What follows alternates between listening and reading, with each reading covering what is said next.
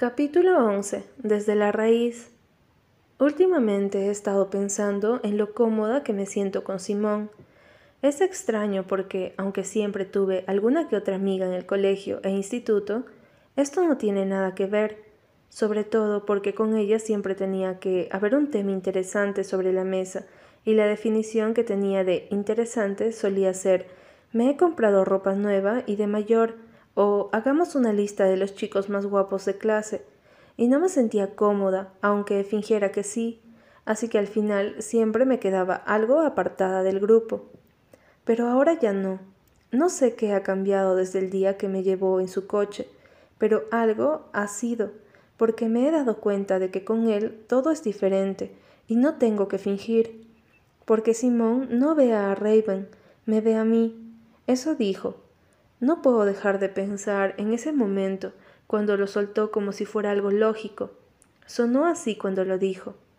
Es muy probable que haya sido eso lo que me ha animado a seguir yendo a verlo al orfanato.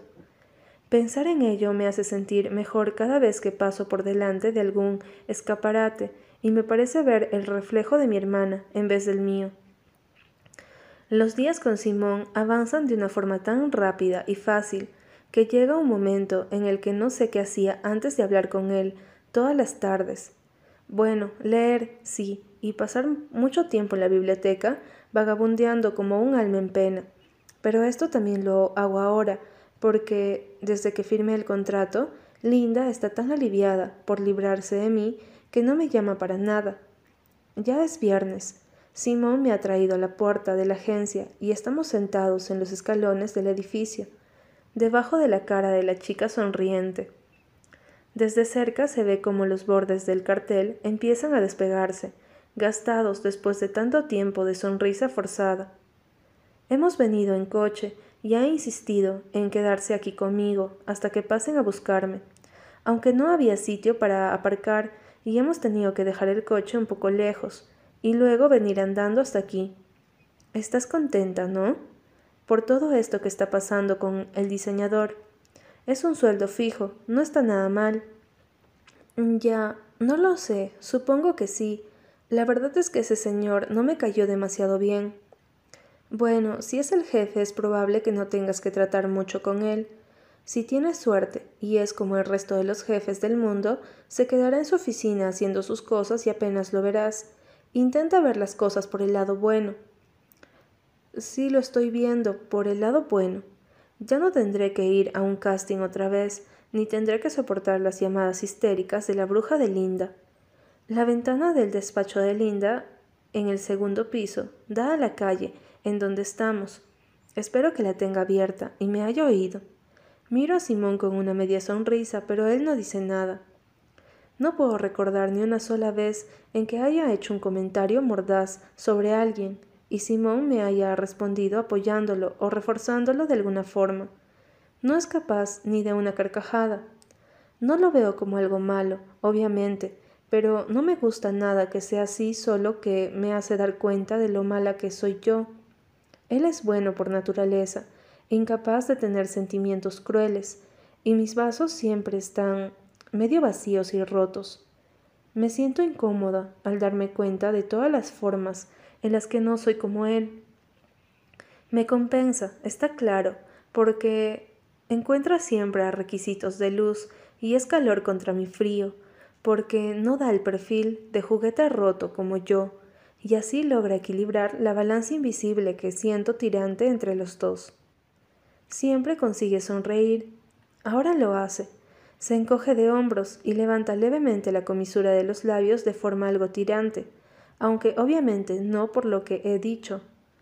Luego mira hacia adelante, un poco arriba, y me fijo en el nuevo cartel que ha pegado enfrente sobre un viaje en Navidades a la nieve donde una familia entera parece ser increíblemente feliz. Yo creo que tienes suerte, Valeria. Esto va a ser una nueva experiencia, que no está nada mal. Además, conocerás a mucha gente. No es como si trabajaras con tu madre o como tu abuelo. ¿Tu abuelo? Me giro hacia él y tiro un poco más de su sonrisa. Espera, ¿es que ahora también trabajas en la tienda? Sí, la verdad es que fue por tu idea. Se lo comenté a mi madre y enseguida le pareció que el candidato perfecto para ayudarlo era yo, ya que no tengo otra cosa que hacer, así que me llevó a rastras hasta él e insistió hasta que aceptó, aunque sé que solo lo hizo para que se callara. Oye, ¿y ahora dónde tendrías que estar? Tienes dos trabajos. Si estás faltando. Aquí. Ahora solo tengo que estar aquí contigo, hablando. Te dije que iba a acompañarte, ¿no? Después de mirarlo durante unos segundos, dirijo la vista a la familia de esquiadores con monos a juegos. Vale, susurro, intentando evitar una sonrisa. Vale. Un coche negro y grande entra en la calle y estiro la espalda para intentar verlo, mejor. Pero cuando llega a nuestra altura pasa de largo y vuelvo a relajarme. Me parece una pasada que tengas dos trabajos, la verdad, admito, volviendo la vista al principio de la calle, por si hubiera suerte la próxima vez. ¿Cómo encontraste el del orfanato? ¿Por enchufe? Algo así. Oigo una risa leve. En realidad al principio iba solo algunas tardes a ayudar a mi madre, vigilando a los niños. Algunos eran lo suficientemente mayores como para acordarse de mí, y molaban mucho verlos otra vez, y eso, así que me lo pasaba bien. Como iba tantas veces y ayudaba tanto, al final la directora me ofreció un puesto de auxiliar, o no sé cómo lo llamó, pero más que nada es una excusa. ¿Algunos se acordaban de ti? ¿Has dicho eso? Aparta la mirada cuando me giro hacia él. ¿Has dicho que los más mayores se acordaban de ti? Sí, aunque ahora casi todos se han ido, ya porque tienen 18 años. Simón lleva un rato mirando al suelo y jugando con un palito con la arenilla que hay sobre los escalones. Ahora parece más concentrado en hacer eso que antes. Me fijo en su expresión, forzadamente distraída, en sus labios apretados, e intento pensar mientras lo observo hacerlo, y entonces se me ocurre una idea. Simón, ¿vivías en el orfanato? Se encoge de hombros, aún sin mirarme. Después de unos segundos en los que yo no digo nada, solo espero a que hable, oigo de nuevo su voz. Eso es lo que quería contarte la otra vez, pero no me dejaste. Se me encoge el estómago, pero me mantengo callada. Tengo que esperar a que sea él el que hable de ello. Los segundos pasan despacio y muy pesados, y al final, después de un minuto o así, Simón levanta la cabeza y parece diferente. ¿No te extraña que yo mida más de 1,90 y mis padres sean un par de hobbits? Y no me digas que no te has dado cuenta de que no me parezco en nada a ninguno de los dos. De repente, como enfadado, deja de mover el palo y lo tira a la carretera. Es tan pequeño que ni siquiera vuela muy lejos, y el viento lo une a su carrera y se lo lleva. Después de eso, él se queda quieto, como uno de los hombres estatua que se pasan las tardes posando pacientemente en ese parque tan grande del centro de la ciudad. Y solo sé que no es de piedra por el baile de los mechones de su flequillo y el subir y bajar de su pecho que, aunque leve, es evidente. Ellos dos son morenos, bajitos y con ojos azules. Yo soy pálido y mira mi pelo, y bueno, está lo de la altura. Le saco tres cabezas. Eso marca la diferencia. Además, los dos tienen un carácter muy fuerte, mientras que yo, ya lo dice mi abuelo, estoy empanado, me falta la chispa de la familia. No es muy agradable saber que... Simón, lo interrumpo, no me digas que pareces así de triste porque eres adoptado. Creo que no es exactamente la reacción que se esperaba. ¿Qué? Ya me has oído. ¿Es que tú estarías contenta? Parece casi ofendido. Me echo un poco hacia adelante con la cabeza inclinada mirándolo. ¿No deberías estarlo porque te hayan dado una segunda oportunidad? No ellos, sino el universo en general. Frunce el ceño, extrañado, como si no me entendiera bien así que sigo hablando. No sé por qué te veo triste o decepcionado, como si esto debería avergonzarte. Sé que no te avergüenzas de tu familia porque, que yo vea, no hay motivos, así que tiene que ser por lo otro. Pero es una tontería. Un brillo en el fondo de ese verde y un ligero tirón de sus cejas me indican que he dado en el clavo. pero por su cara diría que a lo mejor me he pasado un poco. Intento añadir algo más, pero aparta la mirada, y así corta de lleno cualquier palabra que yo pudiera haberle dicho. Dios, realmente no tengo ni idea de tratar con otros seres humanos. Oye, mira, yo no. Mi mano derecha cae de mis rodillas al suelo y sin querer acaba muy cerca de la suya. Es completamente fortuito que yo estire los dedos en ese mismo momento y que acabe tocándolo, porque ni siquiera estoy mirando y no me había dado cuenta de la distancia, pero cuando pasa, él se aparta rápidamente, como si lo hubiera quemado o algo así, y me sobresalta. Es normal, si lo piensas, porque no creo que nos hayamos tocado antes, pero eso, junto a lo que he dicho sin pensar, hace que se me vuelva el estómago, como si de repente me sintiera asquerosa, y esa fuera la razón por la que se ha apartado al rozarme. Me mira con los ojos muy abiertos, un segundo, y al final vuelve a poner la mano en el suelo, porque es muy educado, aunque lejos de la mía. Me muerdo el labio e intento arreglarlo. Me refería, quería decir que no quería que lo contases como si fuera algo malo, nada más. Bajo la vista al suelo. La verdad es que pienso que ojalá muchos chicos hubieran tenido la suerte de conseguir una familia como la tuya. Ojalá muchos chicos hubieran tenido la oportunidad de empezar de cero y hacerlo bien. Quiero añadir, ojalá yo lo hubiera tenido. Pero me abandonaron, contesta él. Cuando era pequeño, ni siquiera soy capaz de imaginarme cómo eran mis verdaderos padres, porque no guardo ni un solo recuerdo de ellos, y nadie, nadie querría eso. Tus verdaderos padres te quieren, tus nuevos padres son los de verdad, no los otros, ¿entiendes? En eso consiste, te eligieron y te quieren. ¿No es suficiente? Parece que sus ojos son mucho más grandes a través del cristal de sus gafas. Tienen el aspecto que tendrían si un japonés amante del anime se los hubiera dibujado en la cara. Solo me mira a mí, examinándome con cuidado, y entonces me digo que, si me mira así ahora, ¿por qué no habría querido que lo tocase sin querer antes? Pero no se lo pregunto porque se echa un poco hacia atrás e interrumpe ese contacto. Creo que en el fondo estaba esperando que dijeras algo así, murmura. Eso no significa que no te entienda, solo es que no me parece. Tranquila, sé que lo has entendido, está bien, me ha gustado contártelo. Sonríe de medio lado, de forma dulce, y yo le sonrío también, algo insegura. Siento que la boca me arde como si fuera a explotar, como si tuviera un dragón y cuando la abro para que el aire frío entre y me alivie, las palabras salen sin querer. Mi madre también se fue, digo, aclarándome la garganta. Yo tenía diez años, así que creo que más o menos sé cómo te sientes respecto a lo del abandono.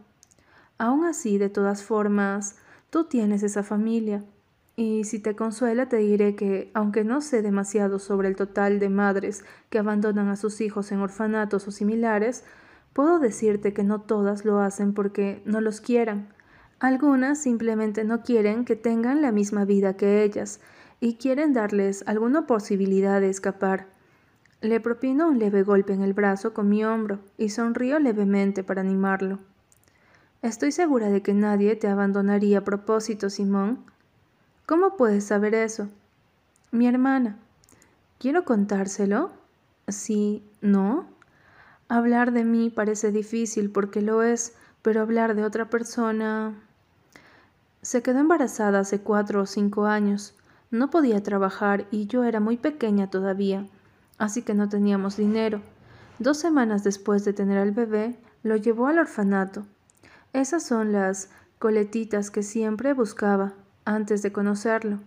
Por un momento me siento mal por haber dejado de hacerlo. Se sentó conmigo y me explicó que no quería que la niña creciera como nosotras y que deseaba que alguien mejor se quedara con ella. Por eso te lo digo.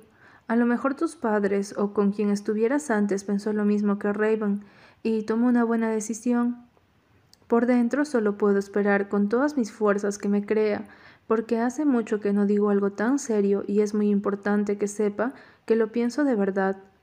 Recuerdo ese momento en el que mi hermana, con su bebé en brazos, envuelto en una toalla que olía detergente barato, me dijo lo que iba a hacer. Recuerdo que le dije que yo cuidaría de ella, que le daría de comer e iría yo todas las veces a la tienda por potitos y que le cambiaría el pañal. Raven me dijo que no teníamos dinero para potitos ni pañales y que teníamos un retraso con el alquiler enorme que solo nos habían perdonado porque la mujer del casero se había apiadado del bombón. Suficiente que tú vivas con una puta. No pienso condenarla a ella también, dijo, y todavía me acuerdo de eso. Sin darme cuenta, he cerrado los ojos muy fuerte, pero ni aun así puedo volver a esconder todos esos malos recuerdos en el fondo de mi memoria. Intento pensar en otras cosas, intento pensar en tonterías, como una sensación de fotos cualquiera, o las entrevistas que me van a hacer ahora, o la expresión sorprendida de antes cuando Simón se ha apartado. Y entonces abro los ojos de golpe porque algo me está tocando, y cuando bajo la mirada al suelo es él, que ha puesto deliberadamente sus dedos encima de los míos, y me mira en la cara como si quisiera asegurarse de que sé que no lo ha hecho sin querer. Gracias, Val, un claxon pita delante de nosotros. Me sobresalto. Aparcada encima de la acera hay una limusina negra que está bajando la ventanilla en ese momento. Mi atención la acapara un chico enorme con gafas de sol que aparece en el asiento del conductor. Valeria Miles pregunta alzando la voz. Me pongo de pie de un salto y al hacerlo suelto a Simón. Me giro un momento para mirarlo a los ojos y hace un gesto con la cabeza para que baje y vaya. Luego me cuentas. Sí, adiós, Simón. Me subo a la parte de atrás de la limusina sin volver a mirarlo. La puerta está dura y tengo que tirar con fuerza para cerrarla y sumergirme en la oscuridad más absoluta. El vehículo arranca un microsegundo después, empujando mi cuerpo hacia atrás con una sacudida y metiéndose en la carretera como si tuviera prisa o algo así. Tengo que esperar un poco para acostumbrarme a la escasa luz que hay aquí. Parpadeo y muevo la cabeza hasta que empiezo a distinguir cosas, como una mesita delante de mí, un televisor a mi izquierda, un equipo de música y otra persona. A él tardo menos en distinguirlo porque dudo que haya alguien más en el mundo que vaya con esas pintas por la vida. Alejandro B. está frente a mí, con las piernas cruzadas, el móvil en una mano y una copa de vino tinto en la otra. Ni siquiera me saluda, solo sigue tecleando rápidamente con el pulgar libre. La luz de la pantalla del móvil le ilumina muy levemente la cara. Pero eso sí, se ve desde aquí que tiene el pelo tan lleno de purpurina que parece una bola de discoteca. ¿A dónde va así? ¿Dónde podría considerarse ese pelo normal? ¿En el Capitolio? Además, esa ropa que lleva es horrible, no pega nada. Pantalones estampados con cosas étnicas, rojas y naranjas. Camiseta de tirantes verde fosforito y sudadera negra. ¿Qué clase de diseñador de prestigio saldría así a la calle, por muy tintados que estén los cristales del coche? Además, en serio, esa sudadera. Estoy segura de que es de terciopelo. No sabía que se seguían haciendo cosas de terciopelo sin contar sillas elegantes, y tal vez... Mientras pienso todo eso, se me ocurre algo que pueda sonar estúpido, pero que me arriesgo a preguntar. ¿De verdad eres Alejandro B? Levanta la cabeza hacia mí y por un segundo parece que de verdad no se había dado cuenta de que yo estaba allí. Luego alza una ceja con una maestría excelente. ¿Por qué dices eso? Hay algo en él que no me cuadra, aparte de todos los detalles estilísticos que acabo de describir, claro. Y ahora que me fijo bien, uno de ellos es su edad. No creo que este chico tenga más de 25 años o así. No me suena que el nombre B fuera acompañado por cosas como joven talentoso o uno de los diseñadores más jóvenes de la industria en las revistas que es lo que sería normal con alguien de su edad. Además, he reconocido su tipo de modelito. No es algo que te pondrías para salir, es algo que usarías antes o después de arreglarte más, como ropa de estar por casa. Luego está, además, que esa chaqueta sigue mosqueándome. Juraría que la he visto en alguna parte. Oh, oh, ya sé. Venga ya. No. No eres Vi. Tú eres el que estaba espiando la sesión de esa revista la semana pasada. El pervertido. ¿Cómo que pervertido, niña? Sí, bueno, una chica te llamó eso. Y la verdad es que lo parecías con esa chaqueta y la capucha puesta, ahí mirando desde el fondo. Guardo silencio esperando su reacción. Seguro que es él. Espero que lo sea, porque si no, significaría que acabo de llamar pervertido a mi nuevo jefe. Después de unos segundos interminables aguantándonos la mirada, baja del todo el móvil y sonríe. Vaya, pensé que no te darías cuenta. Tu jefa no se ha enterado, eso está claro. Aunque tenía razón y debería estar orgullosa por haberme dado cuenta, una sensación muy agobiante me sube desde el estómago. ¿Quién eres? ¿Me estás secuestrando o de verdad trabajas para Alejandro V? ¿Para qué querría secuestrarte? Estoy seguro de que solo eres una de esas niñas de clase media que cree que siendo modelo va a saltar a la fama y de repente vas a convertirte en Miranda Queer o en una cara de Leving de la vida. Pone los ojos en blanco. Como tú hay miles, Solo vengo de su parte, ¿sabes? En plan mensajero. Alejandro está demasiado liado como para hacer recaditos. Mon Dieu, que alguien deje que lo mate. Respiro hondo y miro hacia la ventana, mordiéndome la lengua y con una paciencia que no sabía que tenía. Tras unos minutos en silencio, el chico extravagante comenta Oye, tampoco es para que pongas esa cara, niña. Deberías estar contentísima porque se haya interesado por ti hasta el punto de contratarte. Lo que tú digas, y no vuelvas a llamarme niña. Sonríe y vuelve al móvil. Me dedico a mirar por la ventana durante los siguientes cinco o diez minutos, aunque no conozco esta parte de la ciudad. Algo en mí sigue temiendo que este idiota, con complejo de lentejuela andante, me rapte, pero también siento curiosidad. No sé qué leches firmé el otro día, pero tiene pinta de ser interesante. Y si no eres Vi, ¿quién eres? Ya te lo he dicho, un mensajero. ¿Qué? ¿Cómo te llamas? Ah, soy Eric. No se molesta en volver a mirarme. Espero que te acostumbres a mi presencia porque tú y yo vamos a vernos bastante durante un tiempo. Echo la cabeza hacia atrás con un suspiro. Pues qué estupendo. Oh, Así que tú eres de las sarcásticas. Puedo tratar perfectamente con ustedes. No te preocupes. Sonríe mientras escribe. Curiosamente Alejandro siempre me encasqueta a mí, amo cosas como tú. Probablemente sea porque no te soporta y no sabe cómo decírtelo. Claro que sí, niña. ¿Por qué lo llamas Alejandro como si fuera tu colega de toda la vida? Eric sonríe de nuevo como el chulito deslumbrante que es no porque sea brillante en sí, sino por el maquillaje y los complementos. Si me llegara el brazo hasta donde está, me plantearía pegarle un puñetazo en la cara. Querida, me da que nunca has conocido un sitio igual. Capítulo 12. El ritual de alistar los billetes.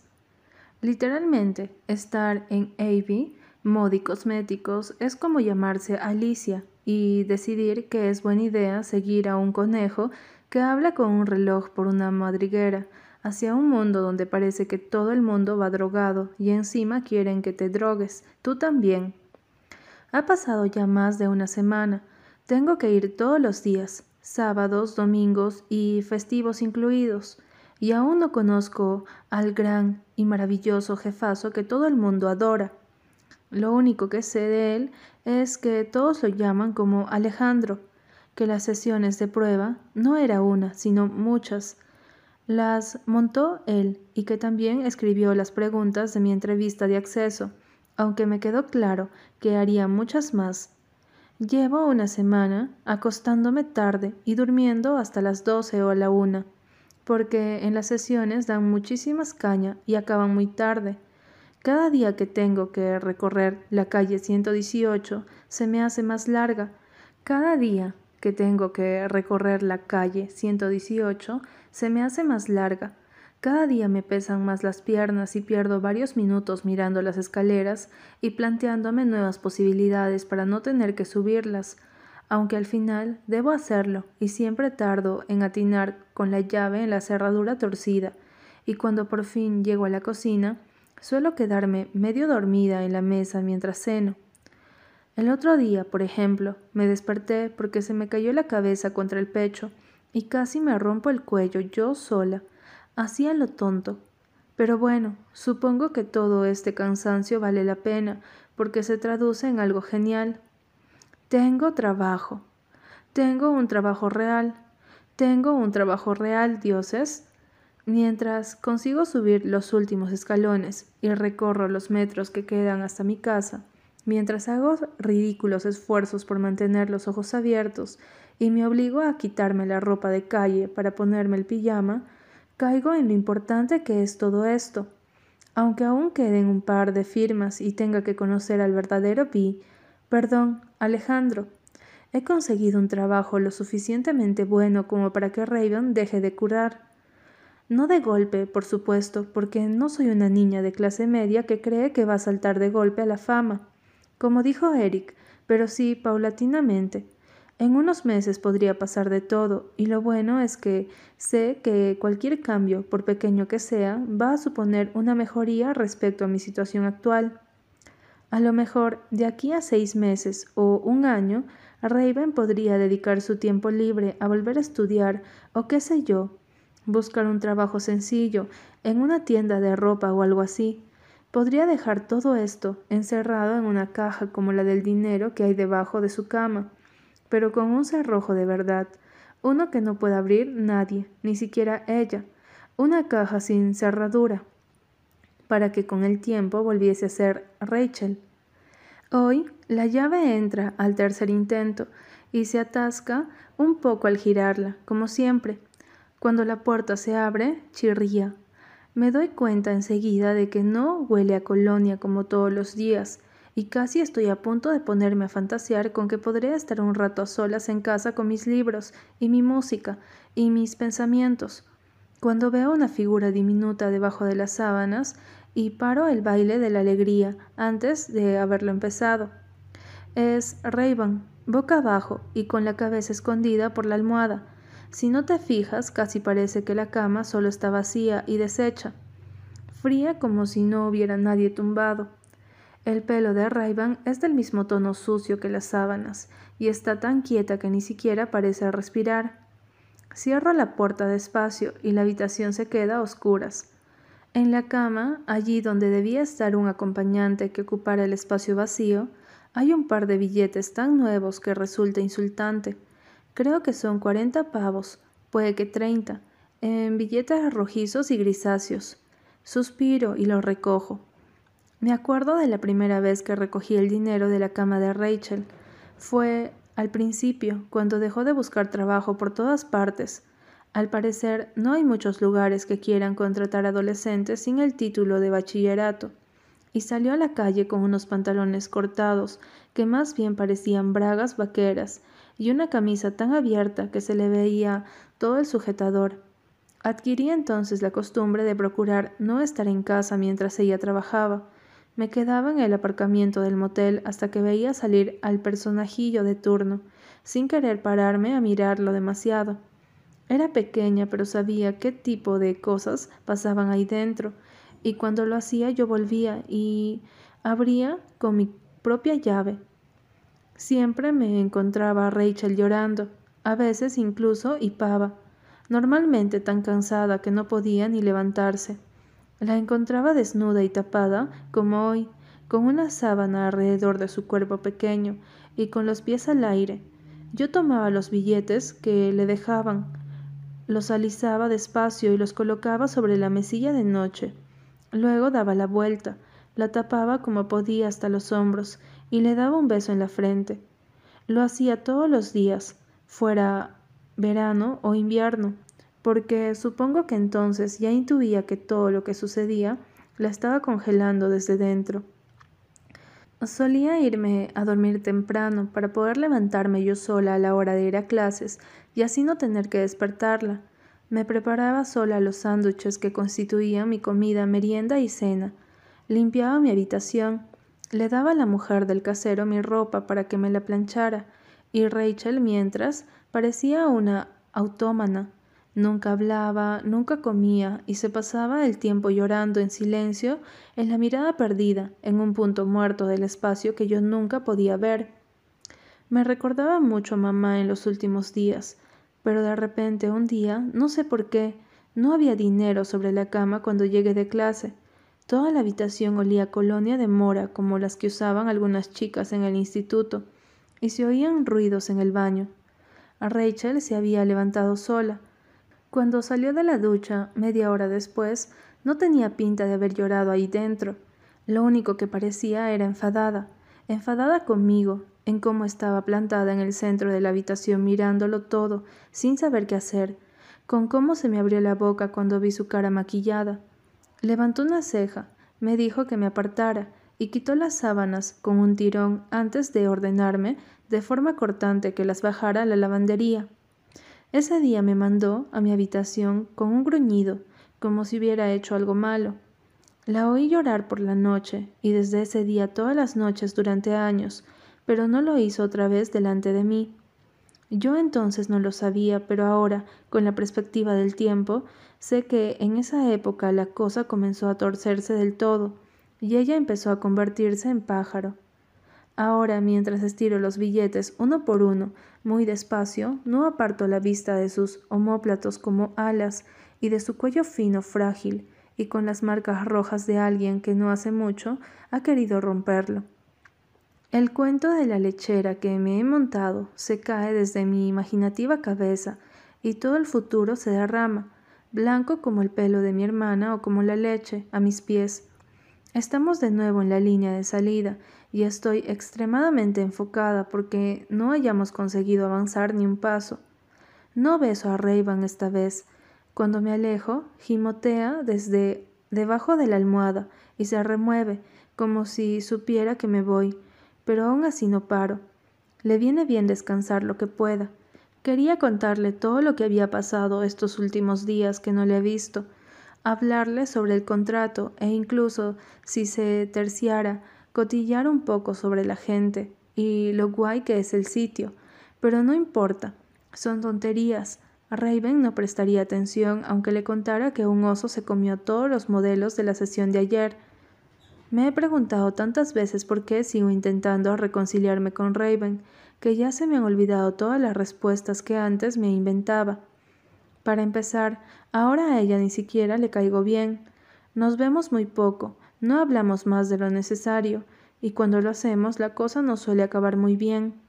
No voy a forzar la situación, así que siempre que no me quiere en casa, bien porque está de mal humor o bien porque no lo está, y no le apetece compartir ese momento rayito de luz conmigo. Me voy.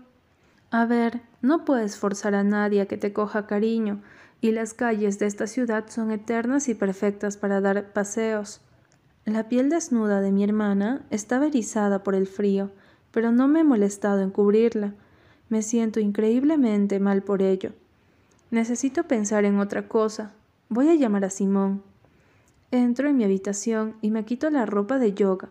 No tengo cuidado al cerrar las puertas o abrir los cajones, y Raven protesta por el ruido que estoy haciendo. Mi respuesta es cerrar el armario con fuerza. Al final consigo que se despierte del todo, que salga de la cama y que se arrastre hasta el baño, pero llego yo antes colándome por un espacio muy pequeño entre la puerta y su cuerpo, y echo el cerrojo. Me llama idiota y da puñetazos en la madera sin fuerza para que abra.